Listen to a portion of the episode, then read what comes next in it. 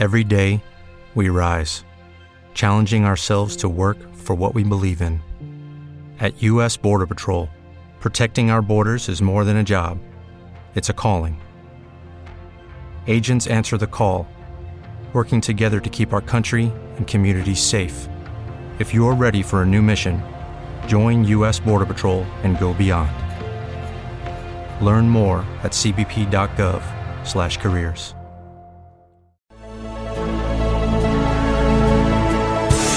El tren de la vida express. Viajamos a la más alta velocidad de un lugar a otro, recogiendo a muchos amigos y amigas que nos cuentan la vida en clave diferente. Acompáñanos por las rutas del corazón. Esto es el tren de la vida express, contando la vida en clave diferente.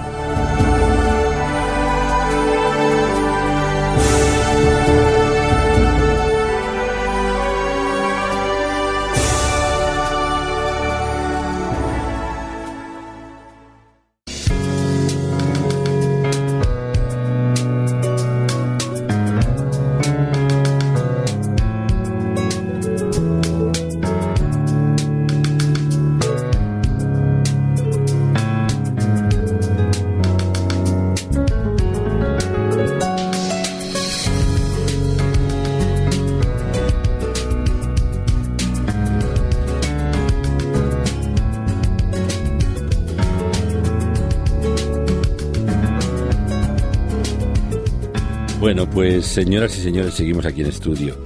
Estamos en buena compañía. Estamos en compañía del pastor Juan Pablo Ongarrá, como les anunciaba. Desde nuestro Buenos Aires querido, ahí está nuestros Aires querido. Eh, ya, ya, ya te estaba buscando los tangos de Carlos Gardel que los tengo por aquí en Barcelona. Sí, sí. Y, Buenos Aires, Ahí está. ahí lo tenemos.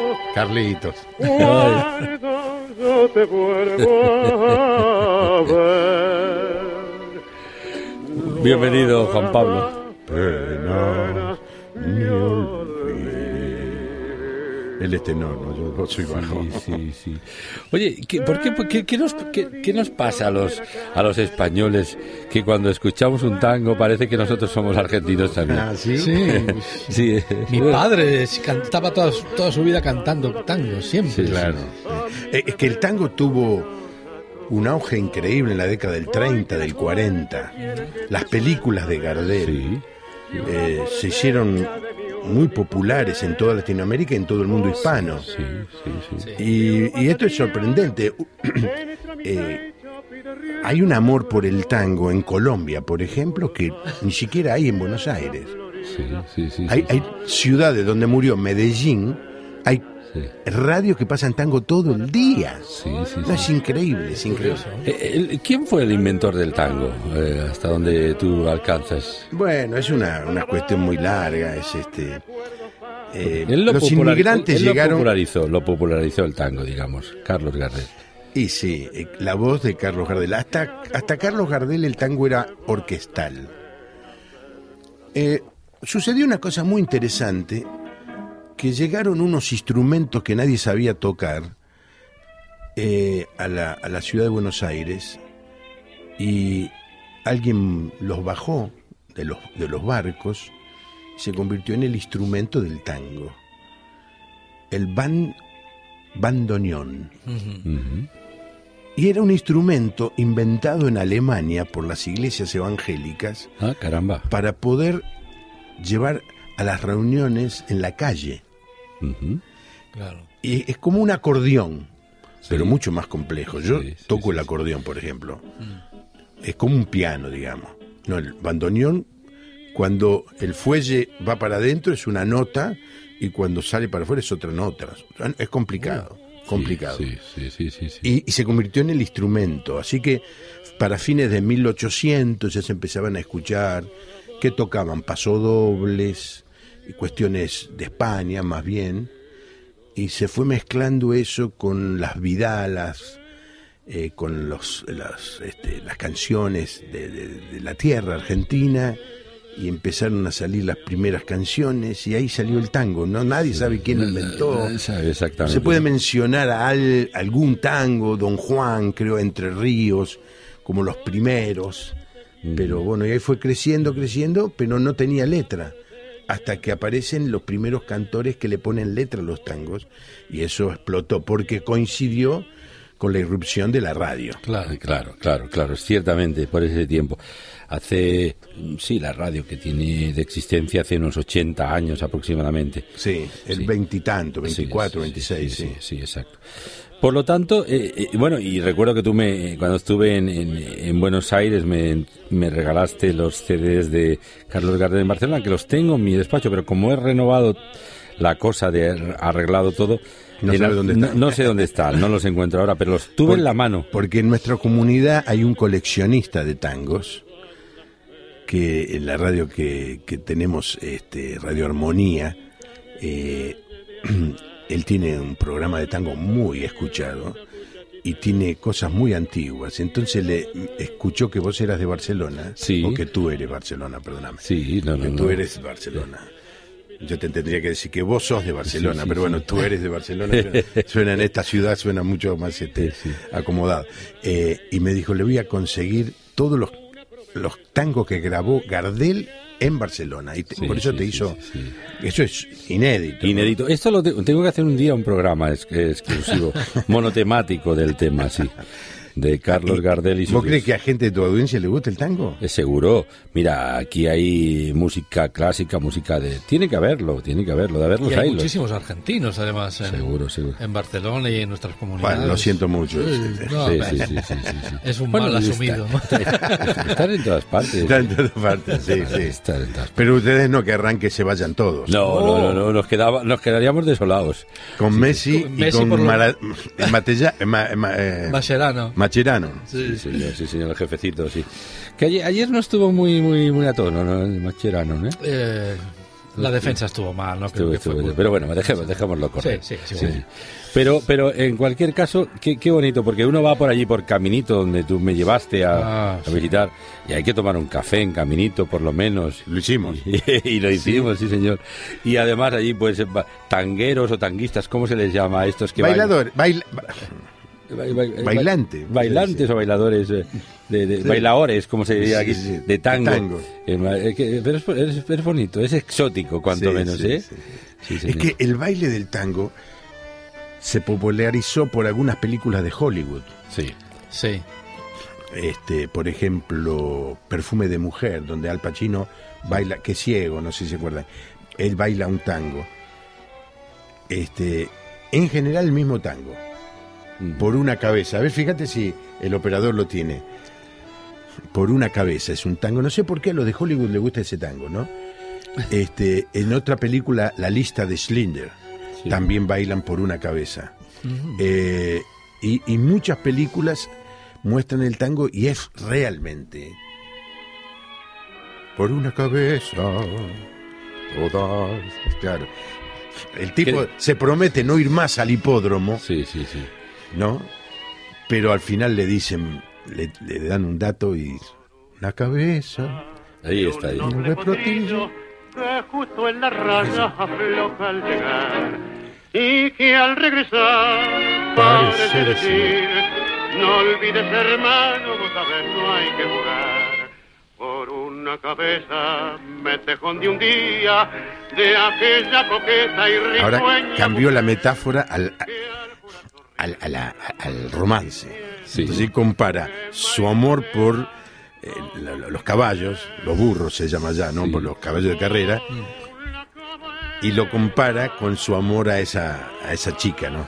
Sí, Entonces hace una. Dice todas las locuras, pero uno no sabe si está hablando de los caballos o está hablando de la novia, ¿viste? es muy bueno el tango.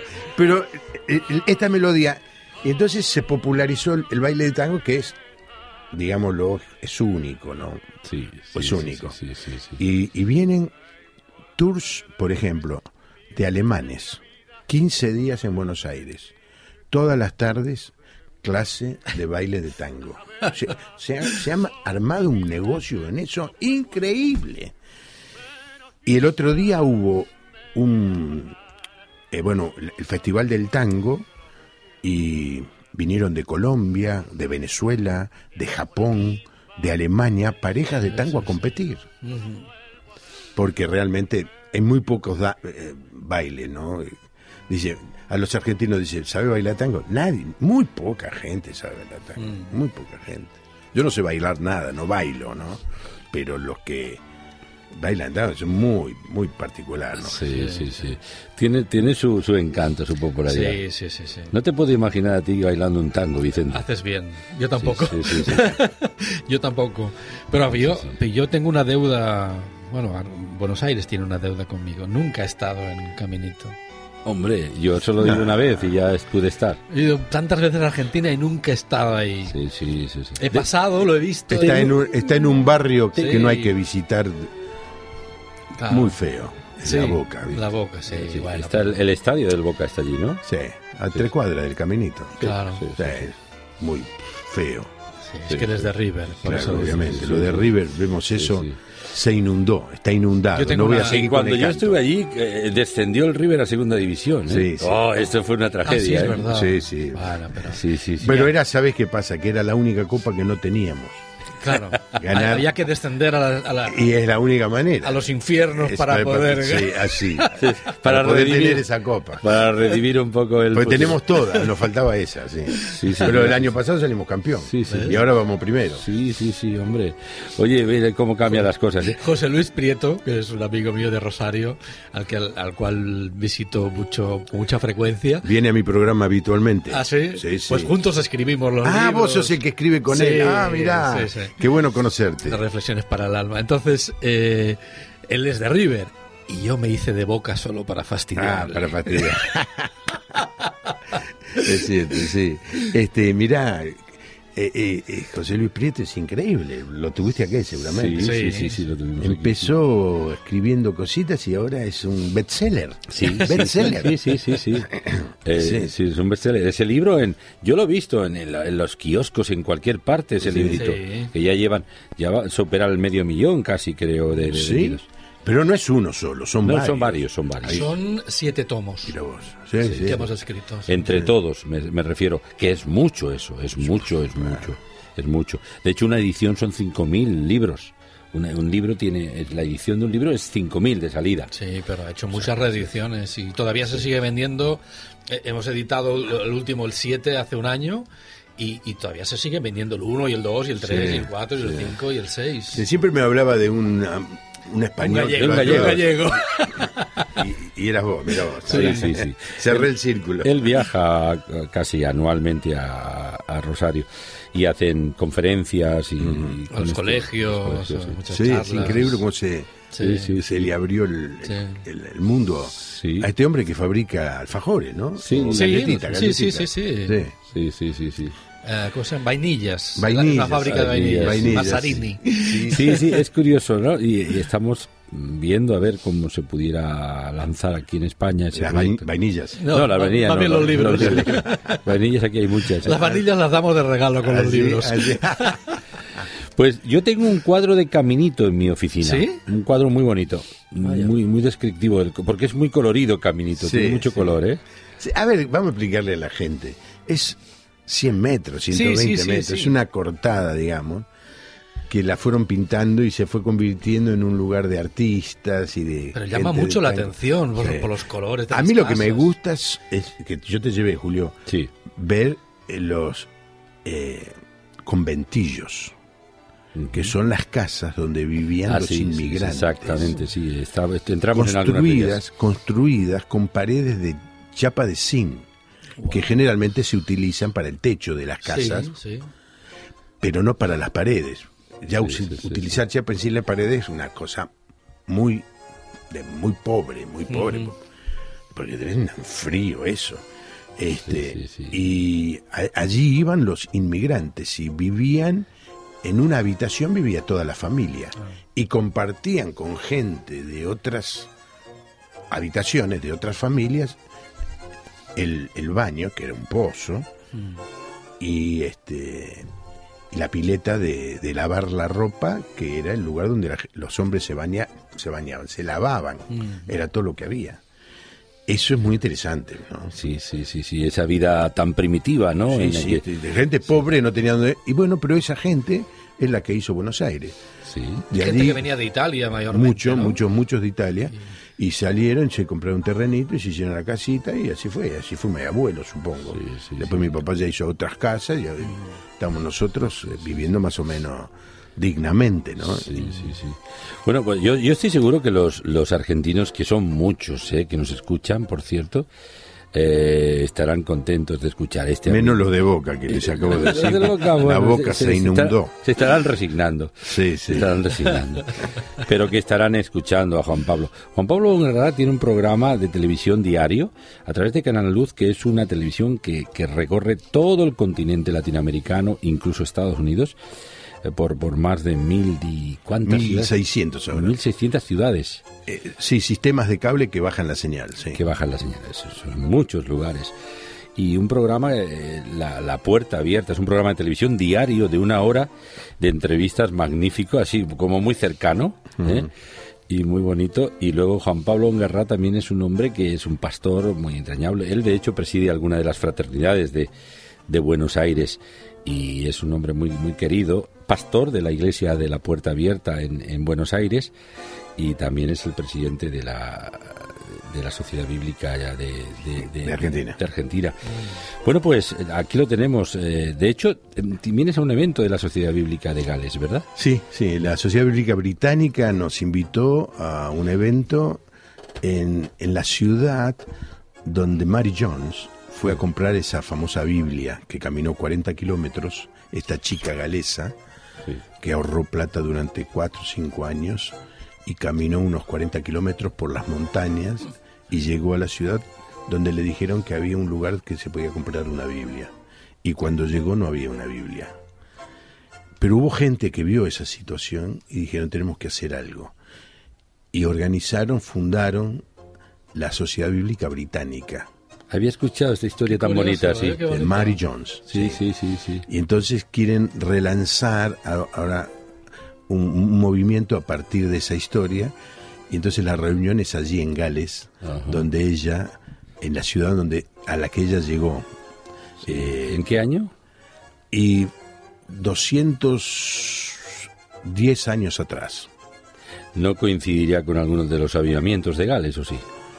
No, no, no sé, no, no, no, no los conozco. Gales fue uno de los lugares de... Esta mañana hablábamos de los avivamientos de Juan Wesley en Inglaterra, posteriormente de los min- entre los mineros de Gales. Sí. Unos avivamientos donde estuvo este, este libro famoso de intercesor de este hombre... eh, no, no, no recuerdo. Juan Bunyan. No, no, no, no, también Juan Bunyan es, es uno de los insignes de la época. Ah, Porque habla, recordamos avivamientos verdaderos, ¿no? Sí, Despertares verdaderos que ha habido en la historia. Sí. Pero bueno, qué, qué bonito que poder venir a referenciar esto a... y- Sí. y- Bueno, y, y estamos estableciendo buenos vínculos o restableciendo buenos vínculos. Es interesante, la Sociedad Bí- Bí- Bíblica Británica mandó las primeras Biblias en español al comienzo de la historia de la Argentina. Eh, en 1810 comenzó la Argentina, cuando nos sacamos de encima la madre patria, esa madre que no quisiéramos mencionar. esa madre... Esa Sí. madre tan posesiva y tan Sí, pesada. sí, sí, sí. Este, bueno, cuando empezó al- a, los pocos a los pocos eh, años llegó un, un inglés con Biblias en español. Este, o sea que la Sociedad Bíblica Británica y extranjera, así se llamaba en aquella época, ya empezó a imprimir Biblias en español y las empezó a llevar a, a la Argentina. Eh, bueno, vengo en, en- en alguna manera a, a ese encuentro a darle gracias por todo lo que hicieron en el pasado y hay algunas cosas muy interesantes que ellos están haciendo que nosotros queremos también este, ada- adaptar a nuestra idiosincrasia argentina, ¿no?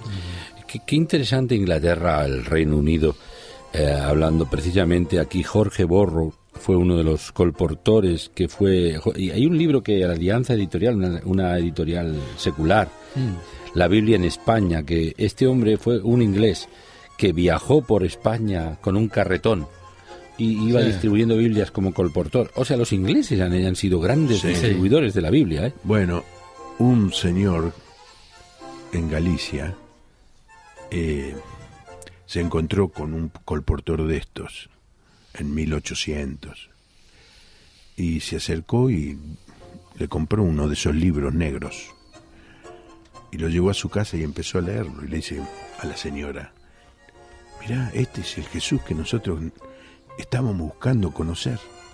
Al poco tiempo, toda la familia se juntaba para escuchar la lectura de la Biblia. Y al poco tiempo vieron que el Señor le decía a toda la gente que aprenda a orar y empezaron a orar. Y, y descubrieron po- con poco tiempo que eran una iglesia cuando el sacerdote católico se enteró les empezó a perseguir. Ese fue el bisabuelo de mi señora, Caramba. Sí, sí. allí en Galicia. Que la otra Qué vez que bonito. vine a, a tu programa me escucharon allí de Sí, sí, sí.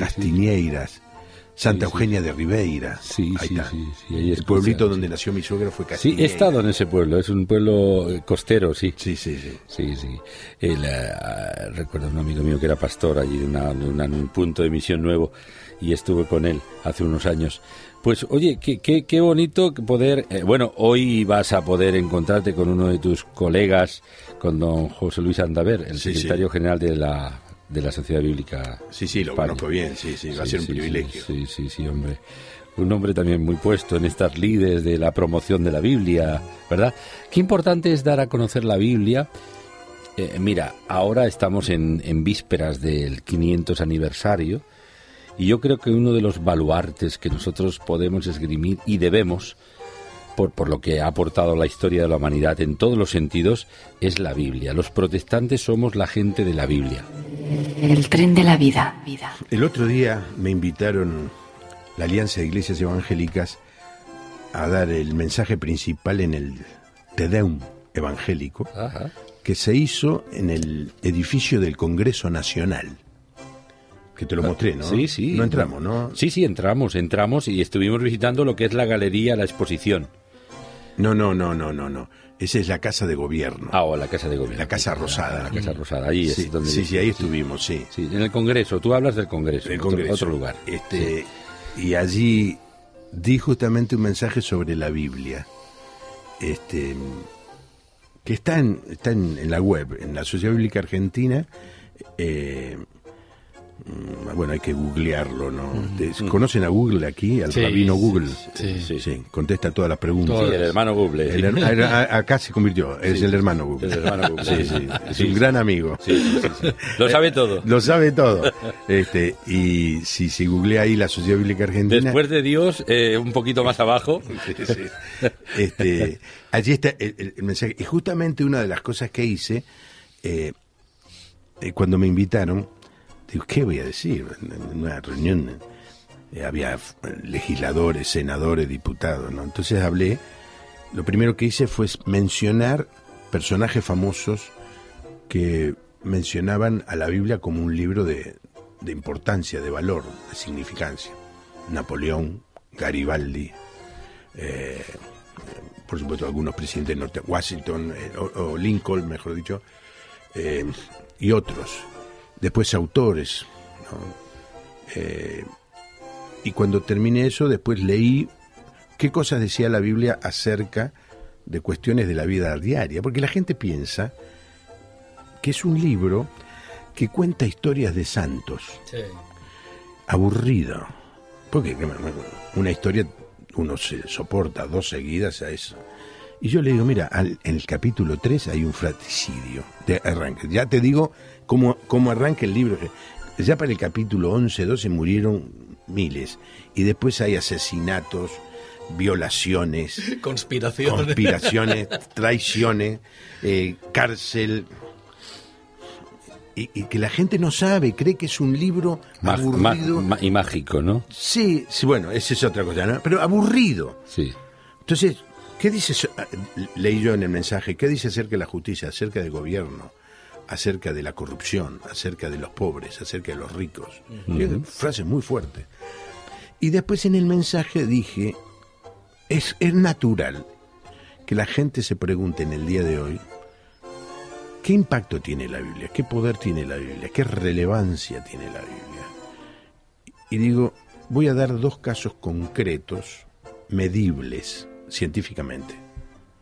y mencioné el trabajo en las cárceles, por lo menos en la Argentina. Eh, En, en una cárcel donde se empieza a leer la Biblia y hay, una transformación, los que salen habiendo aceptado y recibido el mensaje de la Biblia, el mensaje de Cristo, ¿no? Tienen un bajo índice de, de, de- de- de- de Reincidencia. reincidencia. El segundo ejemplo que di, concreto, medible. El gobierno tiene institutos para recuperar drogadictos. Una vez dijeron que con suerte llegaban al 5% de recuperación. Y el mismo funcionario, bien contrario a los evangélicos, dijo, los institutos evangélicos tienen de entre 40 y el 50 de recuperación. Quizá exageró, pero es medible. Es decir, no- no, te, estoy, te estoy diciendo algo medible científicamente porque la sociología es una ciencia, se mide. Claro, y ellos lo saben, lo saben. Pero no hay peor cosa que no, no hay peor sordo que el que no quiere oír. ¿Y por qué no lo aceptan? ¿Y por qué? Porque es, es un negocio, un negocio para el Estado. En vez de invertir en institutos que no recuperan casi a nadie, invertir en institutos que recuperen gente. Pero míralo de una perspectiva economicista. Vamos a poner a los evangélicos a recuperar. ¿Te preocupas por tu familia? Entonces, ¿por qué darles solo huevos ordinarios cuando pueden disfrutar de lo mejor? Eggland's Best, los únicos huevos con ese delicioso sabor fresco de granja, además de la mejor nutrición, como 6 veces más vitamina D, 10 veces más vitamina E y 25% menos de grasa saturada que los huevos regulares, además de muchos otros nutrientes importantes. Así que, dales los mejores huevos. Eggland's Best, mejor sabor, mejor nutrición, mejores huevos. ¿No te encantaría tener 100 dólares extra en tu bolsillo? Haz que un experto bilingüe de TurboTax declare tus impuestos para el 31 de marzo y obtén 100 dólares de vuelta al instante. Porque no importa cuáles hayan sido tus logros del año pasado, TurboTax hace que cuenten. Obtén 100 dólares de vuelta y tus impuestos con 100% de precisión. Solo con Intuit TurboTax. Debes declarar para el 31 de marzo. Crédito solo aplicable al costo de la presentación federal con TurboTax Full Service. Oferta sujeta a cambios o cancelación en cualquier momento. a la gente drogadicta y a los presos. Y nos ahorramos un montón de problemas en el futuro. Pero, dice así, los que están en las tinieblas aborrecen la luz. Y esta es la, esta es la situación, se lo dije así cara a cara al- a todos los que estaban allí. A todos los parlamentarios que tenías delante. Bueno, es bueno que lo escuchen esto de a viva voz. Sí, claro. Es que hay que decírselo. Sí, sí, sí, sí. Digamos, si vos, vos tuvieras un hijo con problemas y viene alguien y te dice, mire, yo tengo un, un instituto, ¿y cuál es el resultado? Y uno, tres, cinco de cien. Y viene otro y te dice, 30 de 100. ¿A, a quién vas a ir? ¿En dónde vas a invertir? ¿A quién le vas a dar a tu hijo? Obviamente. Entonces, bueno, porque es científico, es medible, es comprobable. El poder del Evangelio en, en transformación y en cambio de vida es algo que se puede ver, se puede medir. Este, bueno, eso fue lo que le dije, ¿no? Qué interesante. Es cierto de que, además, nos llegaron noticias de una de las cárceles, muchas cárceles donde se visitan los que se llaman agentes pastorales, como aquí, de prisiones, que entran pues a, a hacer atención religiosa, espiritual a los presos. Eh, allí en Argentina, una, una de las cárceles o- es- fue una auténtica revolución espiritual, ca- casi la cárcel en peso, una cárcel grandísima. Los presos llegaron a, a conocer al Señor, a cambiar el régimen, ciertos parámetros organizativos. Sí, y, Pues, y- sido y notorio gente esto. de España hizo una película sobre la unidad 25, se llamó. No sé cómo se llama la película, pero estuvo hasta en los cines una semana, en donde se ve esta cárcel unidad 25. A ver, te- termino lo que vos empezaste a decir. Yo, yo solo sé Hay, una hay parte una de la cárcel historia. cerca de la ciudad de La Plata, se llama Olmos. En la ciudad de Olmos, o en esa localidad, no es una gran ciudad, pero hay una cárcel muy, muy grande. Este, y hay pabellones, y era muy difícil. Finalmente, este, alguien entró, a- era un militar, Juan Zuccarelli se llama. Y dejó la y Dios le dice, "No, pero este te quiero de en las este en el en los penitenciarios." No, yo dejé la- el ejército, no quiero meterme. No, penitencia, se hizo penitenciario. Y empezó a trabajar en la cárcel. Y empezó a predicar y el, el director no quería saber nada. Y así lo maltrataba realmente. Pero el director se enfermó. Y entonces este hombre oró por el director y el director se curó. Y como resultado de ese milagro lo dejó empezar a predicar. Empezó a predicar y empezó a poner en, en no sé cómo se llaman acá las distintas secciones de una cárcel, unidades o Sí, las, Galerías. Las galerías. sí. galerías. Galería, bueno, en un momento de ocho galerías había tres cristianas. No había violencia, no había robo, higiene al máximo, reuniones todos los días, cantos. La diferencia era tan grande que llegó hasta el gobernador. Y entonces un juez le dijo, vamos a hacer una cárcel para poner a, a- a todos los evangélicos juntos, a los jóvenes particularmente, y la hicieron, fue la unidad 25. Entonces de esas tres galerías eligieron 200 y los llevaron a esa reunión, a ese lugar. Eso ya eran campamentos, tres pisos, tres pisos. Por ejemplo,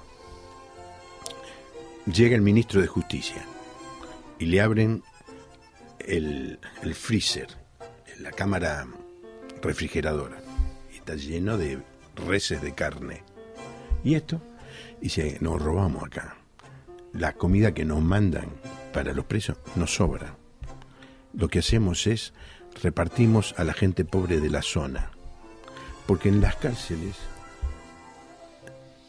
no, no, no en España, ojo que yo no, No, estoy hablando no, de España, ¿eh? Aquí no. los funcionarios se roban la comida, la mejor comida, y a los presos le da la peor.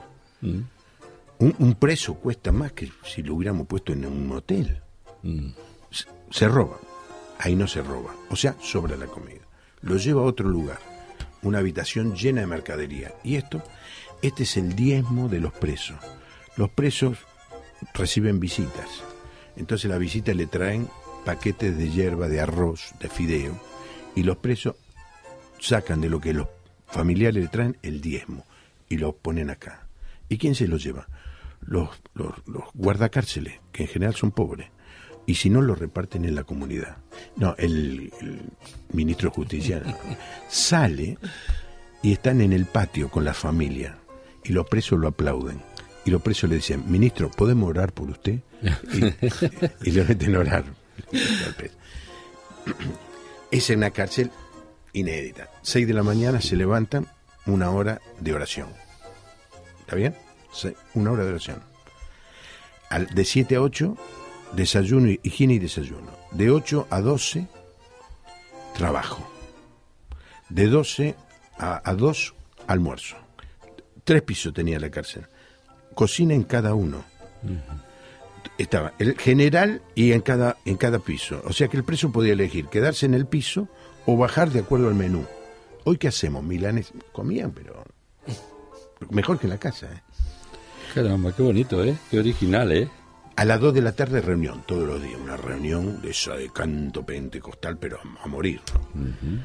Y a las 4 terminaba la reunión, este, un poco libre, y después venían las universidades, la escuela, la escuela primaria y todos estudiando. Era un campamento evangélico. Yo he ido a predicar tres, cuatro veces allí. Tremendo. No, no, increíble. De allí, después de cinco años, tuvieron solamente el 2% de reincidencia. La mayoría que salió de allí está trabajando, formó familia, hasta algunos son pastores. Caramba. ¿eh? Demostró científicamente el poder de la palabra de Dios en la transformación de vidas. Sí, sí, sí. Pero si no lo querés ver, no lo ves. No, claro, pero, pero, eh, claro, pero nosotros lo vemos y lo decimos. Sí, sí, sí, el, el, el mundo, la sociedad, el mundo de afuera, el mundo que nos rodea, por, por- per- permíteme la expresión, por chuminás, hablando claro, cosas que no tienen sentido, las, las elevan a categoría de importante y las y, y- y nos hasta el hartazgo nos las cuentan de aquí y son son tonterías soberanas tonterías cosas absurdas estupideces. Y cuando hablamos de una cosa que es una transformación de una vida quién cambia a un, a un hombre a un, a un delincuente reincidente o a un criminal o a un violador o a lo que sea no lo cambia fácilmente nadie por lo tanto, la, la, la cuestión está en que este es el milagro del Evangelio, el poder del Evangelio. El Evangelio es poder de Dios para salvación. Exactamente. Y eh, eh, somos todos buenos. El cambio no se nota tanto. Personas buenas que llegan al Evangelio siguen siendo buenas, gracias a Dios. Pero cuando agarras a uno de estos pibes, por ejemplo, que se drogaba, que robaba, que le roba a la, a la madre plata para poder comprar droga, ya hay una droga muy barata y es tremendamente nociva, se llama el Paco. Ah, sí. Eh, se hace con el residuo de la droga. Cuando se cocina la coca- cocaína, queda un- una pasta que es para tirar. La mezclan con alcohol, la mezclan con nafta, con querosén. Y eso, una dosis de ese opaco que lo vuela al pibe, puede, puede consumir 5 o 10 en un solo día. Le quema el cerebro. ¿Sabe qué hice allí en el... Perdón, ¿sabe, sabe, sa- ¿cómo se diría? ¿Sabes qué hice? Sí, sí. No, lo estás diciendo bien, eh, Juan Pablo, sí. Sí. Eh, de mi programa de televisión eh, saqué dos minutos, dos minutos, un testimonio de un chico de esto. Aplauso cerrado. El pibe dice, yo estaba perdido, no quería saber más nada con la vida. Mi vida no valía nada. Entonces la vida de mi familia tampoco valía nada. Y yo estaba así. Y me llevaron a un centro. Y, un- y uno me dice, ¿vos crees en Dios? ¿Qué sé yo? No tengo la menor idea, dice. Y me leyó la Biblia. Y cuando me empezó a leer la Biblia, sentí un fuego dentro mío. Y me leyó la parábola del buen pastor que va a buscar la oveja perdida. Y cuando terminó de leer la parábola, me puse a llorar. Porque dije, entonces hay alguien que me quiere. Es el testimonio del tipo. El poder de la lectura de la palabra de Dios le cambia la vida a una persona. Es el libro más vendido, más traducido, más publicado, pero por lejos. Hablamos de 10.000, 100.000. La Biblia tiene cientos de millones de Biblias impresas, leídas. Y hay gente que todavía no se ha tomado el trabajo de leerla. Por dignidad intelectual la debería leer. Después me diga, no le creo, no me gustó, pero léela. Si vos sos un intelectual, si sos una persona que piensa y lees a, a Borges, a Nietzsche, no sé a quién A menciona. todos. eh, A todos. Como tienes que leer el tostonazo de la Divina Comedia de Dante Alighieri y otros tantos, Claro. igual hay que leer la Biblia para... para Por dignidad. por, por dignidad intelectual. Intelectual. Sí, sí, sí, señor. Así es, así es. Pero vos agarrás, yo lo digo en el discurso, es sorprendente que acá, no sé si aquí los funcionarios juran poniendo la mano arriba de la Biblia. Eh, eh, hasta hace poco sí. Sí, bueno, allí también, algunos siguen, otros han dejado, Sí. y me parece bien que hayan dejado, Sí, porque sí. muchos eran incrédulos.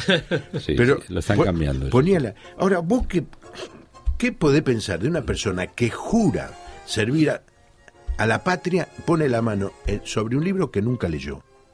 Es un mentiroso. Ujú. Bueno, nosotros tenemos unos cuantos funcionarios mentirosos. Bueno, de, de haberlos ahí los en No, todas no me, partes. no me hagas dar la lista de los que no son De mentirosos. que- ¿eh? sí, sí. Que no- hay que contarlos con los dedos de las manos. Sí, casi. no, me gustaría encontrar uno. Sí, sí, sí. La verdad es que, eh, bueno, esto va en la condición humana, ¿no? La, la de la corrupción. Pero qué interesantes estos testimonios, ¿verdad, Vicente? sí, sí. De no había- el, el poder de vida. Sí, sí, este no sabía caso. esto del... Yo, yo oí de este caso, leí sobre el caso notorio de, de esta cárcel. Y Sí, ca- sí. claro, es que era muy llamativo el caso. Y además era un caso que se mantenía en el tiempo. Sí, ahora, ¿sabes qué pasó? Había tanta gente que quería entrar allí que volvieron a, a los pabellones de mucha gente y esa cárcel que los presos la, la dejaron era un hotel, ¿eh? ya, ya era un hotel. Este, la- allí pusieron presos con discapacidades físicas. Pero no es que se discontinuó el trabajo, es que todo el mundo quería, finalmente quería ir a ese, comían, pero mejor que en una casa. No se robaba, entonces tenían carne para hacer asado, milanesa. co- No, no, era una cosa increíble que mostraba, imagínate vos, todos los directores de cárceles que dicen no alcanza, no alcanza, no alcanza, pues se robaban toda la carne. Y cuando digo la carne, lo que más vale, ¿no? Sí. Sí. Ahora se les demostró científicamente que son unos ladrones, porque en el lugar que no robaban, sobraba la carne. Porque el, mismo porcentaje de carne mandan para un lugar que hay 200 que hay 2000. ¿Necesitas ayuda? En O'Reilly Auto Parts te ayudamos. ¿Necesitas algún consejo? Te aconsejamos. Nuestros profesionales en autopartes están siempre disponibles para ayudarte a encontrar lo que necesites. Excelente servicio al cliente es solo una de las ventajas que ofrece O'Reilly Auto Parts. Los profesionales en autopartes.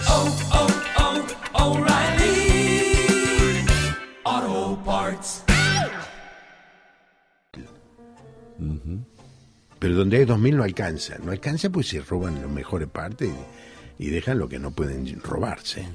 O no quieren robarse. Sí. De la- por, el, por el otro lado era un- una situación muy incómoda esa. Claro, porque ponía en evidencia. Las tinieblas aborrecen la luz porque exponen sus malas obras. Claro.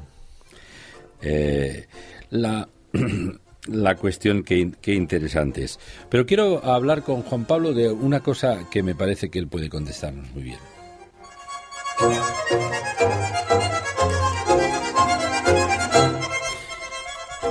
Juan Pablo, eh, las iglesias evangélicas, tú eres conocedora, así a grosso modo, porque hablamos de, de- algo que es, eh, pensamos, las iglesias evangélicas como, como un movimiento transversal en el mundo entero, que ya no, no son las iglesias solo de un país. Las iglesias evangélicas hay alrededor de, de 15 millones, entre se dice que entre 12 y 15 millones de, de iglesias evangélicas en el mundo actualmente. Ah, cu- ¿Cuál es la función espiritual, social, positiva de las iglesias evangélicas en el mundo? ¿Qué, qué- qué- qué función tiene una iglesia? ¿Que la componen? ¿Quiénes la componen y qué función tiene? Bueno, la función está establecida claramente por Jesucristo, que es la cabeza de esa iglesia. Y es que nosotros tenemos que tratar de avisar a la gente que si sigue la vida que está llevando, se va a perder. Eh, y nosotros es el gran trabajo que tiene la iglesia, decirle, oiga amigo, si usted sigue dándole la espalda a Dios va a terminar mal. ¿Y, le- y- y- y cuál, por qué se llama evangelio? Porque es una buena noticia. ¿Cuál es la buena noticia? Que Dios está dispuesto a perdonar todas nuestras traspisordas, dicen acá, ¿sí? ¿Alguna vez te escuché esa palabra? Tras, traspisordas. Traspisordas. Bueno, No. si algún palabra de Vicente. No, Sí. eh, t- todas tus miserias, todos tus fracasos, todas tus iniquidades, tus, todos tus pecados, está dispuesto a perdonarlas. Sin que vos hagas otra cosa que arrepentirte. Está esperando. Es una buena noticia. Una gran noticia. Cuando uno está endeudado, no sé si alguna vez al- alguien de la audiencia estuvo endeudado, Segurísimo. Segurísimo. Eh, yo estaba endeudado, tenía una fábrica de cubiertos y había dado cheques por más de lo que tenía recaudado. ¿Por qué? Porque el gerente era amigo mío y me cubría todo. Pero se fue de vacaciones el gerente. Y me dicen los empleados, el gerente no sabe quién sos y te va a rechazar los cheques. Y se me terminaba la historia. Y yo estoy pa- parado frente y no sé qué hacer. Y me toca la espalda uno, está detrás mío, dice, ¿qué, qué, qué te pasa, Juan Pablo? Un amigo mío. Tengo que cubrir, vamos a pensar hoy, cinco mil euros, tengo que cubrir cinco mil euros y no, no tengo. El tipo me mira y me dice, mira, yo tengo cinco mil, no, no, los, no los necesito por una semana, te los presto. Y me cubrió la deuda. Y eso es lo que hace Jesucristo. Nos agarra a nosotros que estamos muy endeudados, espiritualmente hablando. Y nos dice, te cubro toda la deuda. Es una buena noticia. Una gran noticia. Ahora eso significa que yo me tengo que arrepentir. Tengo que decir, Señor, llegué aquí por caprichoso, por obstinado, por orgulloso, por soberbio. Quise vivir sin darte espacio en mi vida. Ahora me doy cuenta que es, es un gran error, Señor. Ahora voy a vivir como vos querés, porque me pagaste toda la deuda sin que yo tenga que hacer nada. Esa es el gran, la gran misión de la iglesia, es decirle a la gente, yo lo diría así, che, hay alguien que pagó la deuda, viejo. Avivate, avivate, acepta esto. Ahora, mientras hacemos eso que es la prioridad uno de la iglesia, y una iglesia que no hace eso, no es iglesia. Podrá ser un gran convento, un gran templo, un gran santuario, pero si no predique el Evangelio, y el Evangelio es este, que Cristo Jesús vino al mundo a salvar a los pecadores. O lo digo más porteño, que Jesucristo se tomó el trabajo de venir aquí a la tierra para venir a buscarnos, a rescatarnos a nosotros que estamos endeudados hasta la cabeza. Y lamento mucho que algunas iglesias se hayan dejado de hacer eso. Pero ese es el trabajo número uno. Y, mientras hacemos eso, Dios nos dice que tenemos que preocuparnos por nuestro prójimo y que lo tenemos que amar. Ya sea el prójimo amigo o enemigo, tenemos que amarlo igual y tenemos que servirlo y atender a sus necesidades. Por eso una iglesia no solamente predica con lo que dice, sino que predica con lo que hace. ¿Cómo lo hace? Con obras de bien, cuidando a los ancianos, cuidando a los niños, tratando de rescatar a los drogadictos, visitando a los enfermos, dándole de comer al que está hambriendo, dándole ropa al que se está muriendo de frío. ¿Eso es lo más importante? No, no, no. Porque puede ser que lo, alimentemos, le demos ropa, educación, pero si no le hablamos de que Jesucristo murió por él para salvarlo, y él nos, nos reconoce que es alguien que, voluntariamente está perdido y, y acepta el regalo de Dios, se pierde eternamente bien comido y bien vestido. Que tenemos que hacer las dos cosas, las dos cosas, porque el mensaje del Evangelio explica la obra social y la obra social revalida el mensaje que predicamos. Son dos cosas que van de la mano. Sí, señor, sí, señor.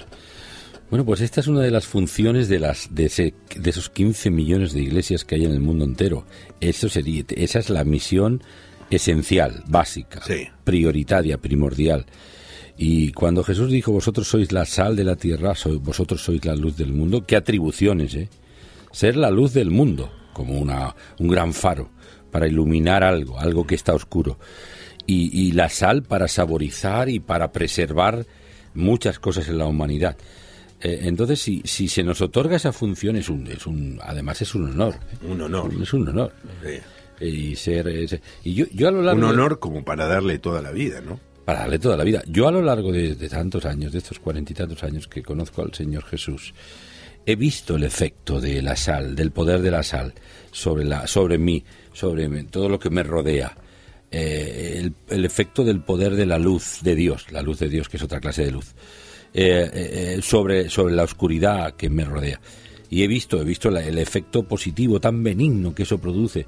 O sea, que, que hay una realidad que yo puedo constatar, como, como la gente ha sido afectada, como vidas han sido cambiadas, como tantos conflictos humanos han sido resueltos.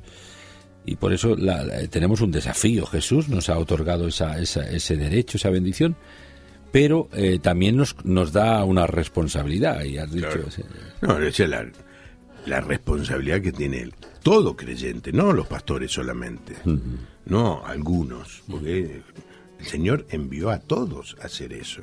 Vayan por todo el mundo y prediquen, anuncien este, este mensaje de gracia, de, de regalo, que Dios envió a su Hijo a morir por nosotros. Vayan. La gran pregunta que se tiene que hacer algún cristiano es, ¿cuál es la razón por la que yo no me fui a todo el mundo a predicar, porque la orden está dada. Algunos se preguntan, tengo que ir a predicar. No, la- la- eso ya no ni hace falta preguntar, ya está contestado. La pregunta es, ¿qué razón tengo para no haber ido? Y tiene que haber una razón fuerte. Porque todos tenemos ese llamado. Ahora, ese llamado está para hacerlo. Yo tengo una hija haciendo misión en Asia. ¿no? ¿La conociste? No, no, Eh, no, no, estaba, solamente la he visto por, por, Por Skype. Este, pero no todos tienen que ir a Asia ni a África. Eh, tengo que hacer misión en mi trabajo, en mi oficina, en, en- en mi escuela. Ahí tengo que anunciar. Y lo tengo que hacer viviendo una vida que convalide que lo que yo estoy diciendo lo vivo. Porque hablar puede hablar cualquiera. El tema es vivir ese cambio de vida cada uno de nosotros. Y esto es algo que, eh, que, que transforma. Yo he visto, eh, el- me viene a la mente un- una persona que es pastor en uno de los de las iglesias que tenemos nosotros ahí en el Gran Buenos Aires. Él estaba en una fábrica, una siderurgia, y empezó a tener un grupo, y empezó a hablar, y se convirtieron. Y le habló a un muchacho y esa tarde vino el hermano. El hermano era el peor de todo de toda la fábrica. Y me dice, le dice, Beto, quiero una Biblia. Dice, pero si vos nunca quisiste venir a las reuniones y nunca escuchaste. Dice, pero cuando le hablaste a mi hermano, yo estaba del otro lado del estante y vos no me viste. Y cuando le dijiste a mi hermano que haga la oración, dice, yo hice la oración con vos. Ese que era el peor de la fábrica, hoy es pastor de una iglesia muy grande en esa misma ciudad. Fíjate qué, cosas. Hablamos del poder del Evangelio, del poder de la palabra de Dios, que es la Biblia. La Biblia no, eh, no contiene la palabra, es la palabra de Dios. Bueno, pues queridos amigos, ha, ha pasado el tiempo, pero vamos a despedirnos ya, porque hemos aprovechado muy bien aquí, hemos hecho, hemos hecho revivir emocionadamente, porque este programa lo vamos a estar escuchando en el tren de la vida por diferentes ciudades españolas y seguro que muchos... La otra vez que vine, ¿te Eh, contás? sí, te dije. sí. Estaba allí en Galicia y me decía, oiga, pastor, lo escuché ayer en el Sí, tren sí, de la sí, vida. sí, sí, No sé cómo se llama esa señora, pero si me está escuchando, Pues de- seguro que te va a volver a escuchar, porque son 50 ciudades que, que escuchan este, este tren viajero cada semana. Y seguro que a los argentinos de pro les va a remover las entrañas. ¿eh? Y con sus- tanto tango. Con tanto tango y con tanta emocionalidad. Querido Juan Pablo, muchísimas gracias por estar con nosotros. privilegio. Un gozo. ¿Pues sabes cuál es uno de mis sueños? Tomarme tres meses de vacaciones de la iglesia, que me las merezco. Sí, señor, ya lo creo, ya lo creo. Y más. Y venir a hacer radio a España. Uh, Oh, qué bien. ya sabes, ¿eh? ya, ya, ya tienes la plaza asegurada, ¿eh? Sí, sí. También, eh, también en Madrid tengo un espacio ahí. Sí, señor. Me esperan. Sí, señor. Este, voy a tener que elegir entre el Real Madrid o Barcelona. Bueno, bueno, sí. yo creo que tu corazoncito te dice más Barcelona que Madrid. Sí. bueno, futbolísticamente sí. Sí, sí. Eh, así que este, este, me encantaría. No Sí, sé sí. si con este acento y con lo de Che. No, uy, amigo, amigo, sí, hombre. Eso Ningún ti- problema esto aquí. eh, eh, al contrario, al contrario, eso tiene gancho. Eh, pues sí, eh, gracias Juan Pablo por haber estado con nosotros. Un privilegio, que Dios te Julio. bendiga mucho y que Gracias, disfrutes en esta efemérides de a Gales. todas, a toda la gente que nos ha estado escuchando. Bueno, Vicente, nos vamos despidiendo prácticamente casi casi. ya, Pues sí. ¿eh? Pues Ya ahí, dejamos algunos recordatorios de, de- de este momento.